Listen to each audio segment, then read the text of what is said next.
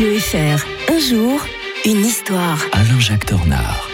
L'historien de Radio Fribourg nous rejoint comme tous les jours et c'est un plaisir de vous retrouver Alain-Jacques Tornard. Soyez le bienvenu. Bonjour Mac, j'étais tout impatient. Ah oui, pour parler. C'est le printemps sans doute. C'est ce que je vois. ouais, euh, On sent que vous êtes enthousiaste et nos auditeurs aussi de vous retrouver comme tous les jours. Alors aujourd'hui, on revient en 1775 pour évoquer l'échauffourée de Lexington. C'est véritablement le, le début de la guerre d'indépendance des États-Unis d'Amérique que vous vous apprêtez à nous raconter, Alain-Jacques. Oui, d'ailleurs, je pensais que vous alliez me faire le plaisir de dire que ça se passait au Massachusetts. Parce que Massachusetts. Parce que j'arrive jamais à le, à le dire. Alors, euh, en fait, tout, tout vient d'une affaire de gros sous. Hein, pas- hein, on allait dire un peu comme d'habitude.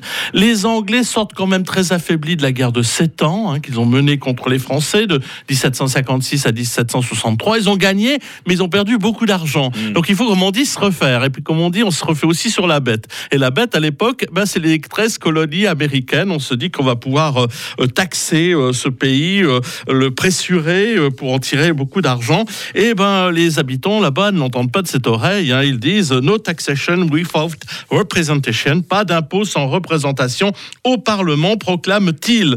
Euh, bon, le problème c'est que quelques insurgents, on les appelle comme ça, hein, patriotes, patriotes ou insurgents, insurgés, euh, s- se réunissent en congrès à Philadelphie, une très belle ville d'ailleurs, très belle cloche fêlée pour Mike. qui Ouais, la les cloche de cloches. l'indépendance. ouais.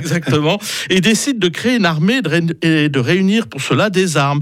Euh, le problème, c'est que le général anglais qui gouverne dans le coin, euh, Kedge, euh, apprend que des vivres et des armes sont rassemblés à Concorde et dans la nuit du 19 avril 1775, avec 800 soldats de Boston, il s'en va les détruire. Mais au passage euh, à Lexington, eh ben, il tombe sur des insurgés. il en tue, il en capture quelques-uns, mais alors tout à coup, les colons surgissent de partout. Les Anglais s'enfuient malgré l'arrivée de renforts.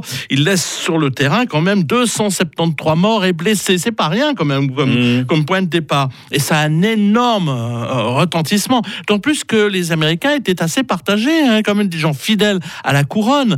Euh, D'ailleurs, les, les Canadiens resteront fidèles, eux, à la couronne britannique, Ils font contrairement toujours partie du Commonwealth. Exactement. Et euh, voilà, tout cela va alimenter quand même une, une révolte. Et le 10 janvier 1776, euh, il y aura même un pamphlet. Thomas Penn écrira quelque chose de, qui fera un effet euh, formidable, qui va débou- débou- euh, euh, aboutir le 4 juillet. Un 4 juillet né, un 4 Ah, voilà. juillet. On comprend mieux la date, Sur hein. la guerre d'indépendance, les Français vont s'en mêler, vont prendre leur revanche de la guerre de 7 ans à cette occasion. Mhm. Eux-mêmes en sortiront exsangues de tout cela parce qu'ils dépenseront beaucoup de sous.